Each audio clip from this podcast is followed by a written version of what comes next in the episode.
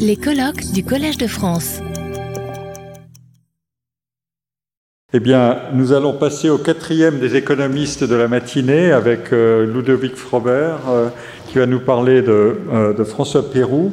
Le premier des économistes était un ingénieur polytechnicien et puis après ce ne sont plus que des diplômés de la faculté de droit, qui était, comme on sait, aussi celle, le creuset de la formation des économistes.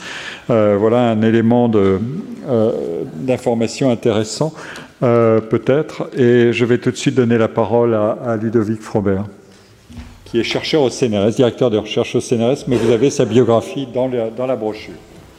Bien sûr, pour débuter, je m'associe aux remerciements aux deux organisateurs pour cette invitation ici. Euh, je remercie également Céline Surprenant qui m'a amené dans les archives voir les boîtes euh, du fonds, euh, du François Pérou, où il y a beaucoup de choses à, trouver. Et donc, donc, je vais vous parler un petit peu de François Pérou. Pour cela, je partirai de l'une des phrases introductives qui est prononcée par Fernand Brodel à la présentation des travaux de Pérou, de François Pérou, pour la candidature à la chaire d'analyse des faits économiques et sociaux. Nous sommes à la séance de l'Assemblée des professeurs du 13 février 1955, et voilà ce que dit Brodel. Je le cite. Il nous faudra donc choisir, appliquer à la pensée de François Pérou, un traitement autoritaire, qui leur ravirait d'ailleurs c'est-à-dire négliger le secondaire, signaler très vite l'important et ne mettre en lumière que l'essentiel. Je compte ici, dans cette courte présentation, re remonter un petit peu le courant de cette phrase, soit expliquer le sens que donnait Brodel à l'essentiel chez Pérou, puis ce qui faisait l'importance de son œuvre, Enfin, ce que l'historien choisissait de qualifier de secondaire. En outre, je désirerais aussi risquer un commentaire sur cette petite, j'hésite beaucoup sur le terme, sur cette petite malice glissée dans la phrase du grand historien et signalant un ravissement de Pérou pour les traitements autoritaires. Lors de ce parcours, la figure de Karl Marx et le traitement qu'en proposait Pérou apparaîtront graduellement. Enfin, j'ajoute que cette présentation tentera de s'appuyer sur les belles archives du dossier Pérou, ici au Collège de France. Alors, évoquer ce que, Brodel désigne comme l'essentiel chez Pérou nécessite de revenir quelques mois auparavant. C'est lors de la séance du 28 novembre 1954 que le même Brodel avait présenté le, le, le projet de création d'une nouvelle chaire, la chaire d'analyse des faits économiques et sociaux. Il n'était pas question, expliquait le grand historien, de ressusciter la vieille économie politique, trop traditionnelle, trop préoccupée par les doctrines, et cela au détriment de l'étude sérieuse des faits. En filigrane, on comprend qu'il ne s'agissait, à ses yeux, de promouvoir ni l'économie qu'on professait dans les facultés de droit, ni celle qu'on modelait dans les écoles d'ingénieurs. Il convenait plutôt de poursuivre ici le chemin entamé par l'économie positive et expérimentale d'un François Simian. François Simian qui, on le sait, demeurait l'une des références originelles de l'école des Annales, d'Ernest Labrousse et de Brodel lui-même.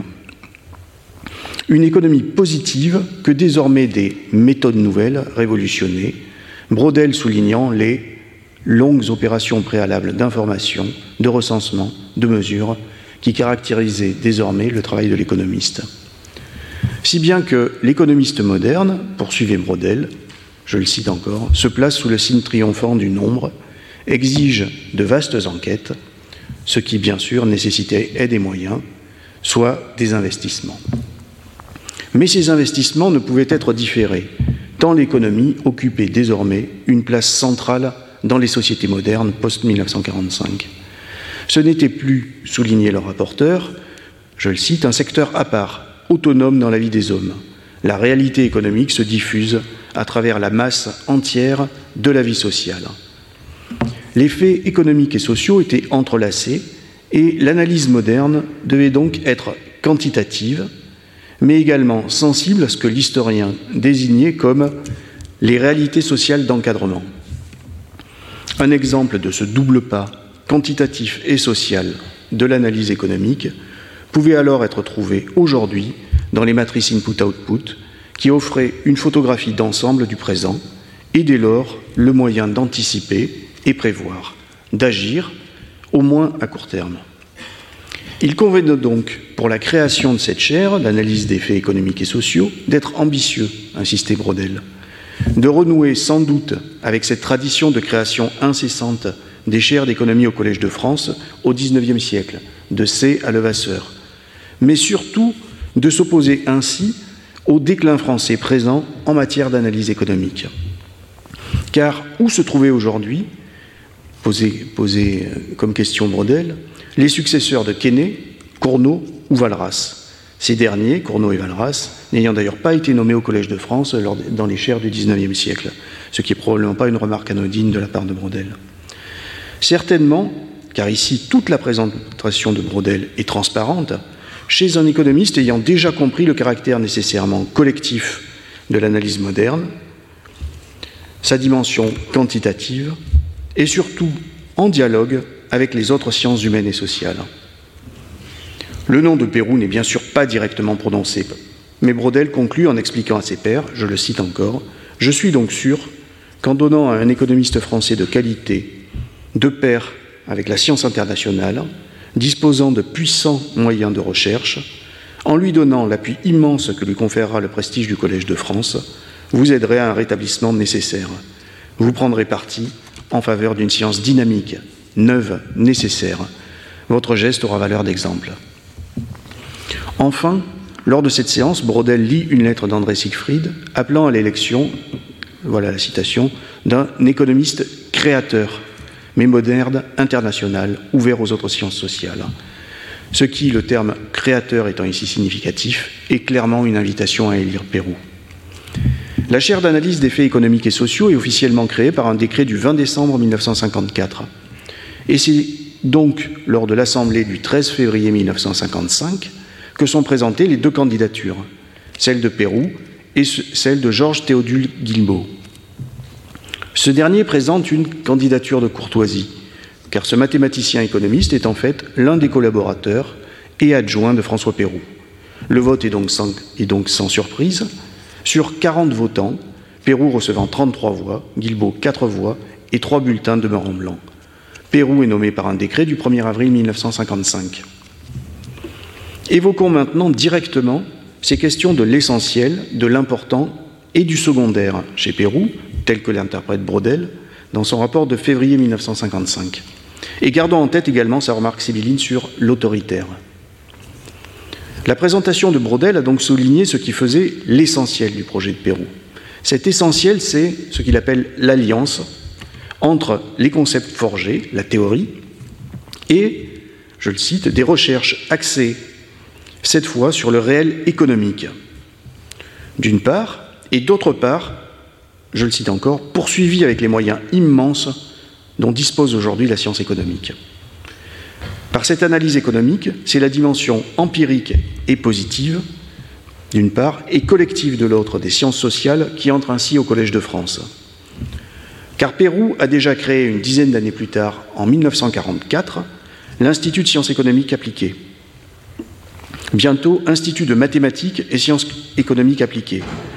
Un institut où se discutent les innovations récentes en, matière d'analyse économique. Un institut précurseur qui s'appuie sur des publications propres, la revue généraliste Économie appliquée, puis à partir du milieu des années 50, les nombreuses séries thématiques de la revue Économie et Société. Cette dimension est essentielle et explique qu'un tout petit peu plus tard, au tournant 1960, la chaire d'analyse soit transformée en chaire à laboratoire. Un rapport précisant alors, je cite, Un laboratoire est annexé à la chaire, une quinzaine de chercheurs y travaillent à des titres divers. Alors qu'on alors qu'on peut relever l'augmentation forte des dotations de cette chaire au cours des années 60. Si selon Brodel, l'essentiel du projet de Pérou est là, dans cette alliance, l'important est à situer dans ce qu'il appelle un conceptualisme neuf, ce que Siegfried désignait comme le caractère créateur de ce projet. Brodel le décrit comme une tentative d'économie généralisée, prenant la forme d'une théorie générale de la croissance, dépassant les approches anciennes en termes d'équilibre ou de cycle, et formulant dès lors nombre d'innovations qui témoignent de l'enrichissement de l'économie par les autres sciences sociales, d'une part, par la statistique et les mathématiques de l'autre. Des concepts tels que les unités actives motrices, les effets de domination, les notions de système et structure, la notion de coût de l'homme, les pôles de développement, etc., etc.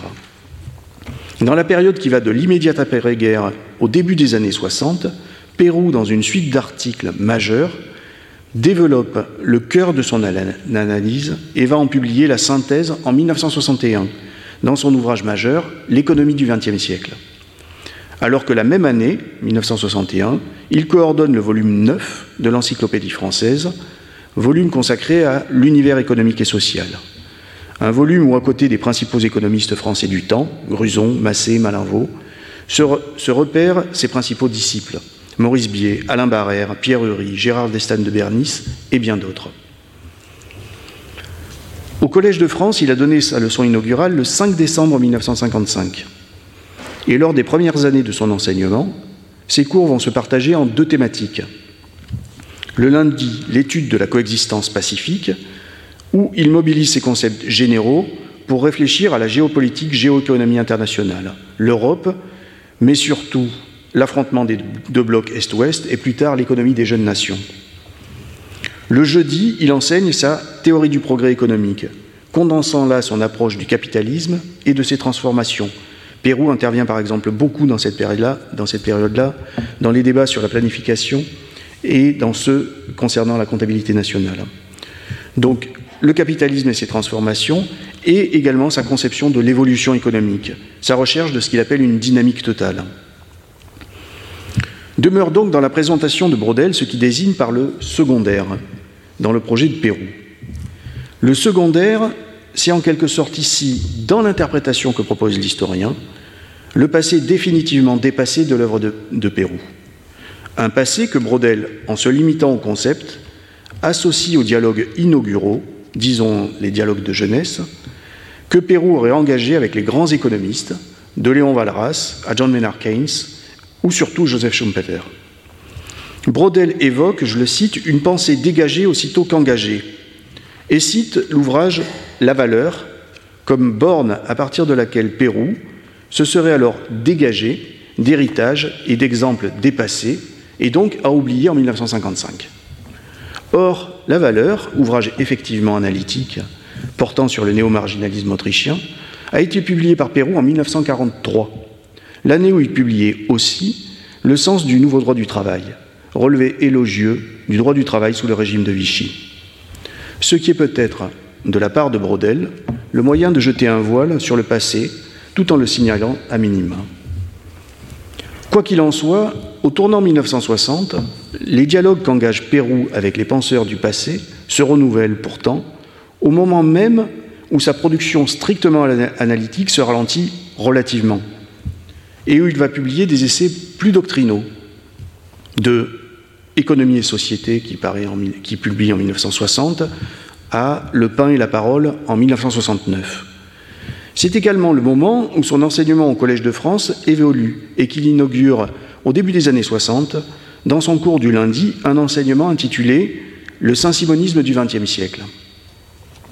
De ce cours, il en tirera l'ouvrage Industrie et création collective, dont le premier volume paraît en 1964. Ce volume intègre une longue comparaison entre Saint-Simon, les Saint-Simoniens, et Marx, et cela au détriment de ce dernier. Le dialogue avec Marx ne se limite pas là, et Pérou rédige également la préface au volume 1 économique des œuvres de Marx publiées en 1962 dans la collection Bibliothèque de la Pléiade chez Gallimard. C'est Maximilien Rubel qui est le maître d'œuvre de cette édition. Le même Rubel, à qui Pérou a confié en 1959 la série S de la revue Économie et Société. La série S, c'est les études de marxologie. Commandant la préface à l'édition La Pléiade, Rubel écrit à Pérou pour en préciser le pari. Je le cite Montrer en quoi, sur quels principes un économiste contemporain pourrait trouver sa pensée à l'unisson avec celle de Marx. J'ai en vue naturellement un économiste qui combat pour la construction d'une économie de l'espèce humaine, d'une économie pour nourrir les hommes, pour que tous aient la vie et qu'il l'ait en sa plénitude.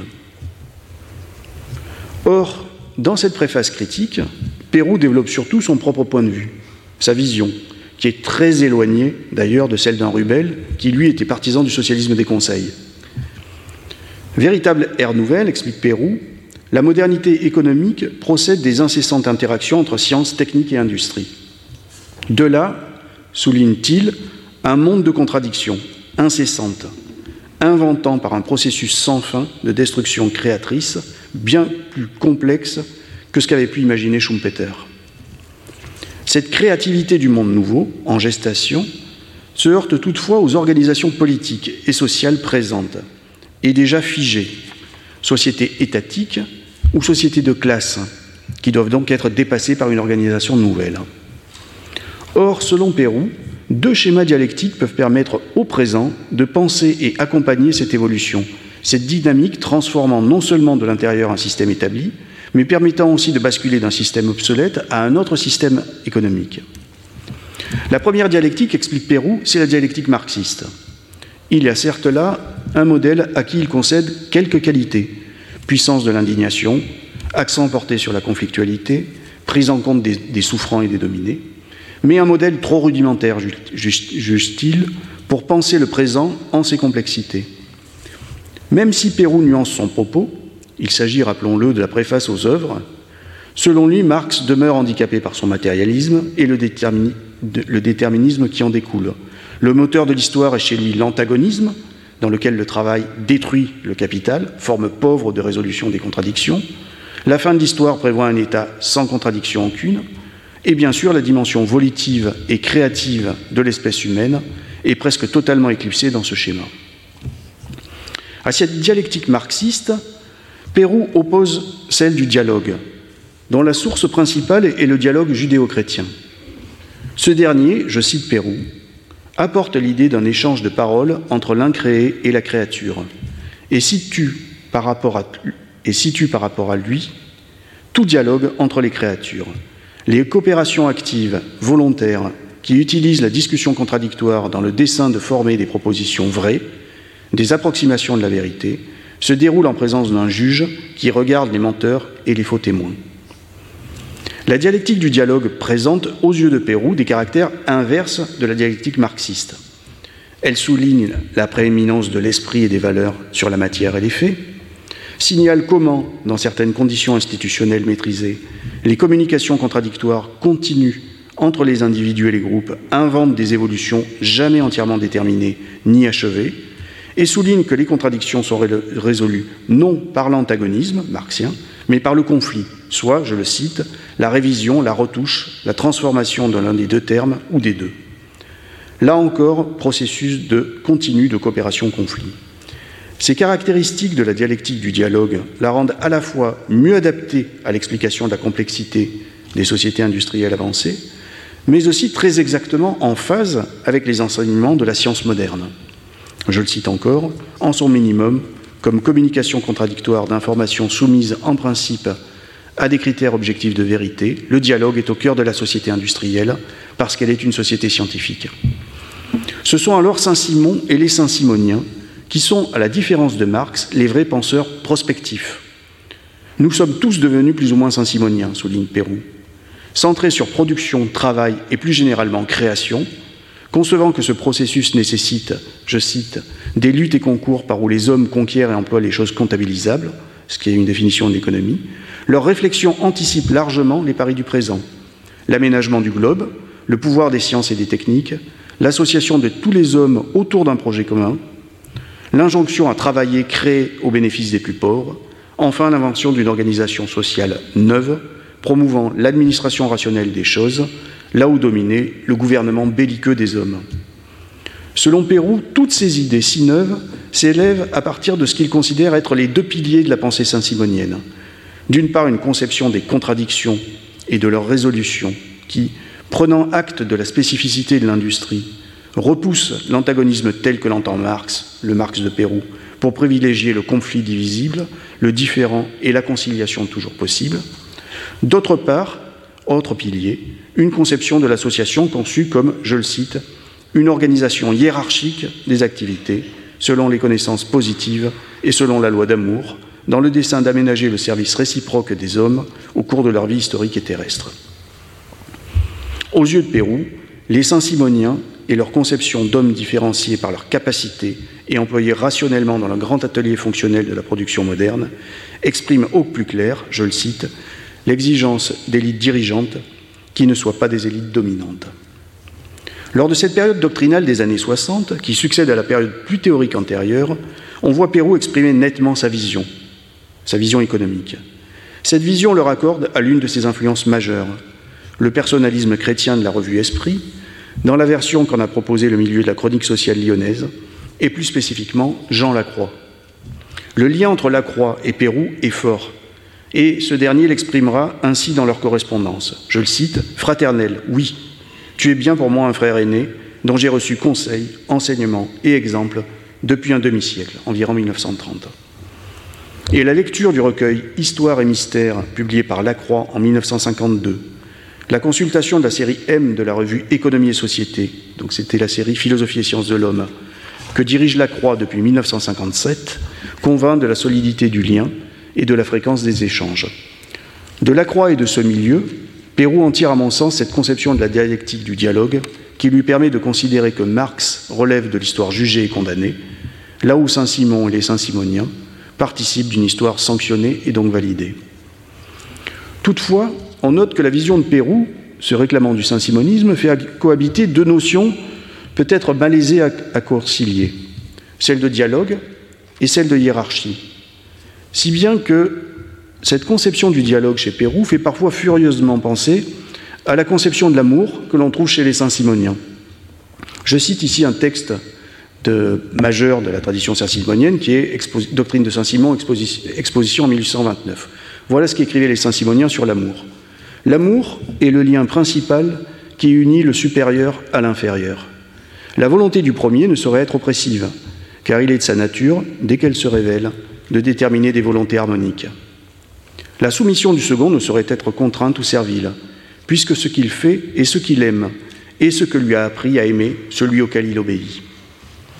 Chez Pérou, l'influence personnaliste, repérable dans la notion de dialogue, est constamment ombrée par la notion de hiérarchie, et même un peu plus.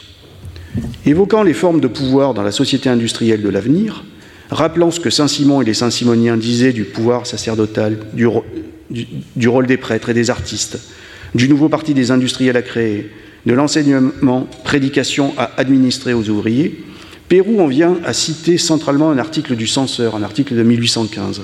Voilà ce qu'on trouve dans cet article cité par Pérou. Un parti organisé lorsque tous ceux qui le composent, unis par des principes communs, reconnaissent un chef qui concerte tous les mouvements et dirige toutes les opérations, de sorte qu'il y ait à la fois unité dans l'action et dans les vues, et que, par conséquent, la force du parti soit la plus grande possible. Il convient alors peut-être de citer la fille de Jean Lacroix, expliquant que pour son père, je cite, euh, la, fille de Jean Lacroix, François Pérou, c'était comme un frère génial qu'il fallait guider pour lui éviter les choses trappes. Ce qui nous ramène ici à la première partie de la phrase introductive de Brodel, dans son rapport du 13 février 1955, où il évoque peut-être Matois, ce traitement autoritaire qui, selon l'historien, ravirait Pérou. Il est ici simplement temps de rappeler que Pérou a connu une trajectoire plutôt sinueuse dans les temps plus qu'incertains, allant de la fin des années 30 à la débâcle et jusqu'au régime de Vichy et ses évolutions. En témoignent ses contributions sur la communauté de travail et les mythes hitlériens, ou les responsabilités qu'il va occuper sous Vichy jusqu'à 1943, de la fondation de l'école des cadres du Riage à l'animation de la revue maréchaliste La communauté française. Sur cette période, les archives ont disparu, ou plutôt ne sont jamais apparues. Dans les années 80 et 90, les premiers interprètes et commentateurs de l'œuvre, souvent des proches et anciens élèves, ont totalement passé sous silence cette période. Ce que ne fait pas depuis 5 ou 10 ans une toute jeune historiographie, je pense aux travaux de Nicolas Brisset et Raphaël Fèvre, ou en sciences politiques d'Antonin Cohen, Toute jeune historiographie qui, d'une part, explore plus précisément la trajectoire initiale de Pérou jusqu'à 1943-1944, d'autre part, souligne la rémanence chez lui, y compris dans les périodes tardives, d'une pensée avant tout concernée par l'autorité, les élites et les chefs. On la repère en filigrane dans ses écrits académiques, par exemple dans ses textes sur Saint-Simon et les Saint-Simoniens. Elle transparaît plus nettement dans certaines correspondances. Ainsi, de l'être à la croix, ce dernier jouant souvent, on le sent partout, le rôle de garde-fou, où il en appelle, où Pérou en appelle à, je le cite, une civilisation des élites organisatrices et des masses encadrées. Dénonce, je cite encore, les démocraties parlementaires de notre sénescence. Ou dans une autre lettre où il critique en ces termes le catholicisme. Je cite encore. Le catholicisme suppose le développement des vertus naturelles. Il en rajoute une dimension de plus. Voilà le mensonge radical, le jésuitisme des profondeurs. Le point, en effet, est de savoir si le catholicisme n'émascule pas les vertus naturelles le courage, physique je veux dire, le dédain des médiocrités sociales, la capacité de l'homme de se sacrifier pour ce qu'il croit être la vérité, la force dans l'expression. François Pérou est mis en retraite du Collège de France en décembre 1973, y enseignant encore quelques mois. Au début des années 70, l'envergure de son économie généralisée l'amène à espérer l'obtention du Nobel de la discipline. Créé en 1968-1969, et qui sera par exemple décerné en 1974 à un autre économiste hétérodoxe, Gunnar Myrdal. C'est pourtant le moment où se développe une controverse dont on trouve trace dans les archives du Collège de France. Dans l'Express du 27 février 1971, l'un des principaux journalistes du temps, Roger Prioré, signale la faiblesse présente de la science économique française, loue dans ce contexte l'œuvre d'un Edmond Malinvaux et la résonance internationale de son œuvre, Et Prioré souligne par contraste que Pérou, je cite Prioré, adulé en France, est tenu à l'étranger pour un esprit original sans valeur scientifique.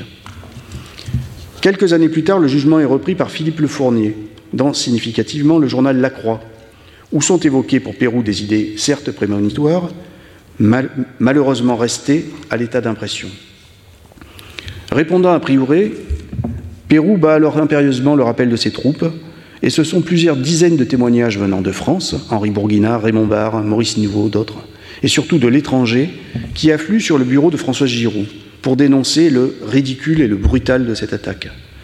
Giroud, répondant à un courrier d'Étienne Wolff, s'étonne et se gosse même de cette avalanche, commentant, je la cite, Il me paraît, je vous l'avoue, que François Pérou attache à, disons, l'injustice de Roger Prioré une importance incommensurable à cette injustice. Anecdote sans doute, mais qui éclaire peut-être au final et de biais le rapport présenté par Brodel en février 1955. Comme le signalent les témoignages extrêmement nombreux et défense de nombre d'économistes lors de l'épisode de l'Express en 1971, l'essentiel et l'important de l'œuvre de Pérou sont sans doute indiscutables. Et ses travaux épistémologiques, théoriques, appliqués, au même titre que ceux d'autres grands économistes hétérodoxes de la période, Myrdal, Galbraith, Elbronner, Hirschman, ont alors participé au progrès de l'intelligence économique. D'un autre côté, ce que Brodel liquidait comme secondaire, mais ceci jetant un voile plus ou moins épais sur l'autoritaire chez Pérou, constitue également, et malgré sans doute les efforts constants d'hommes comme Jean Lacroix et d'autres, une dimension incontournable de son approche dont on ne peut taire, surtout aujourd'hui, les conséquences. Et même si ces conséquences peuvent apparaître comme des déviations, voire comme des déformations, peut-être jusqu'à des trahisons de la vision et de l'analyse de Pérou. Mais sans même revenir à Vichy, il n'est pas anodin de noter qu'au début des années 70, à la date même où paraissaient les articles de Prioré, Pérou était récupéré comme référence du Grèce et d'Alain de Benoît, ou qu'il était interviewé par Yvon Blott dans la revue Nouvelle École. Et cela notamment pour avoir, je cite Blott, opposé au modèle irréel d'une économie d'égo la théorie réelle d'une économie de puissance. Captation et, on l'a dit, déformation, probablement. Et il convenait plutôt, pour conclure et équilibrer un petit peu cette présentation, de citer Pierre Drouin, qualifiant Pérou de Claudel de l'économie, ou encore Henri Bartoli, économie, économiste, juste parmi les nations et proche de Pérou, mentionnant les nombreux compagnons de route de Pérou, tous espérant, et avec exigence, la création, je la cite, d'un seul et même monde humanisable et moins inhumain déjà. Merci beaucoup.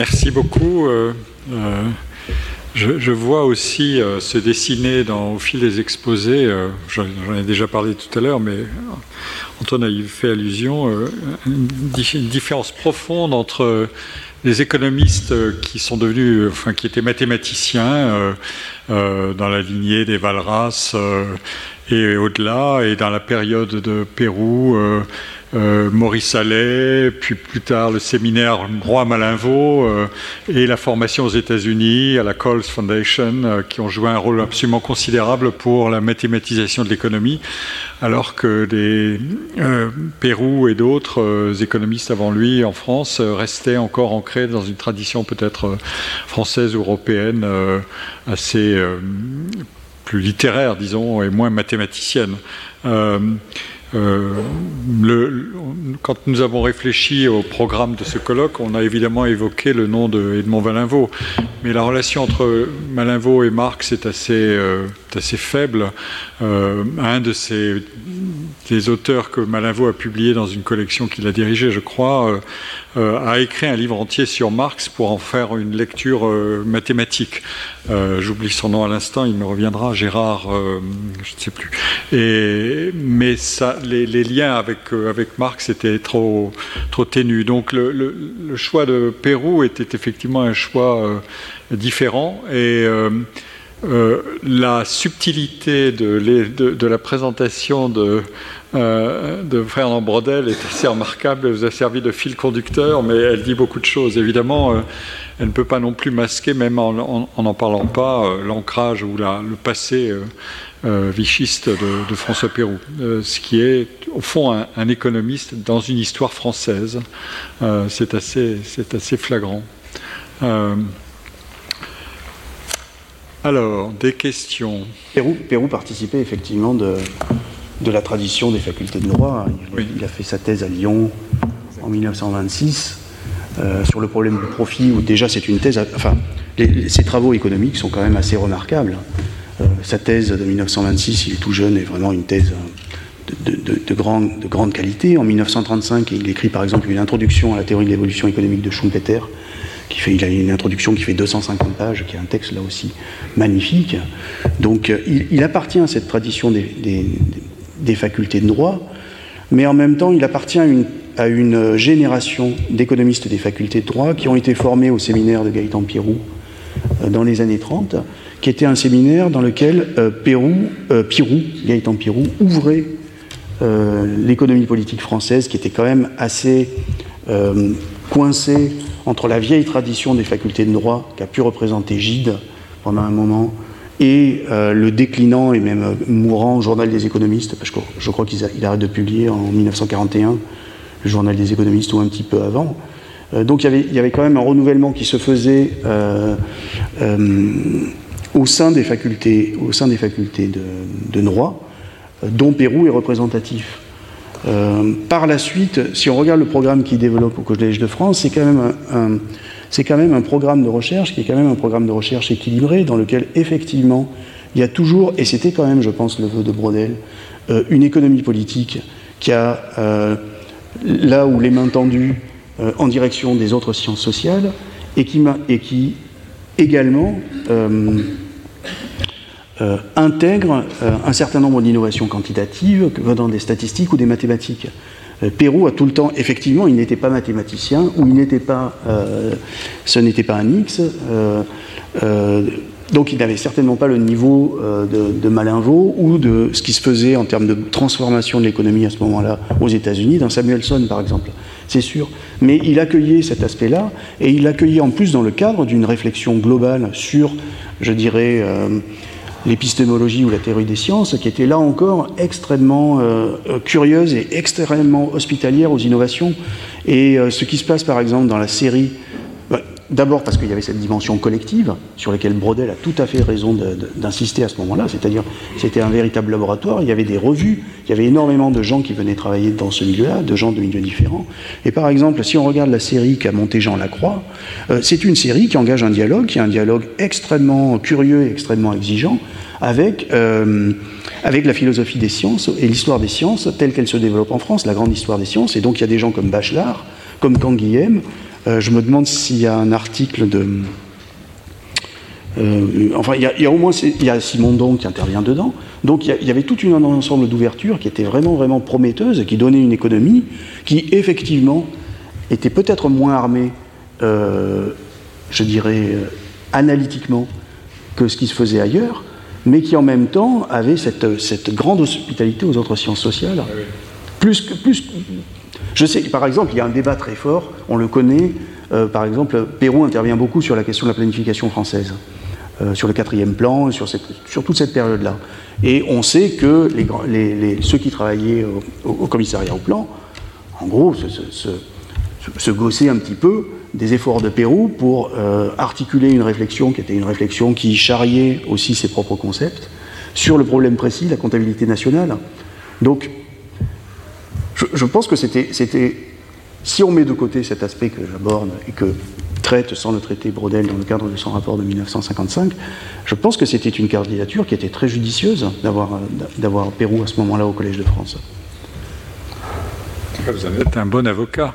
Euh... Je ne sais pas, parce que comme j'en ai du mal, j'essayais d'équilibrer, d'être un peu charitable. Parce que pendant ce temps-là, euh, la, bataille se livrait en fait de deux manières. Si je on veut résumer peut-être imprudemment, euh, euh, l'économie devenait, se mathématisait, notamment la macroéconomie se mathématisait sous l'influence américaine, et de l'autre d'autre côté, la microéconomie devenait euh, dévoratrice des sciences sociales sous l'influence d'auteurs comme Gary Becker euh, à la fin des, au début des années 60. Donc euh, c'était une sorte de mâchoire infernale dans laquelle l'humanisme économique ouvert aux autres sciences sociales était progressivement rétréci à un territoire un peu franco-français.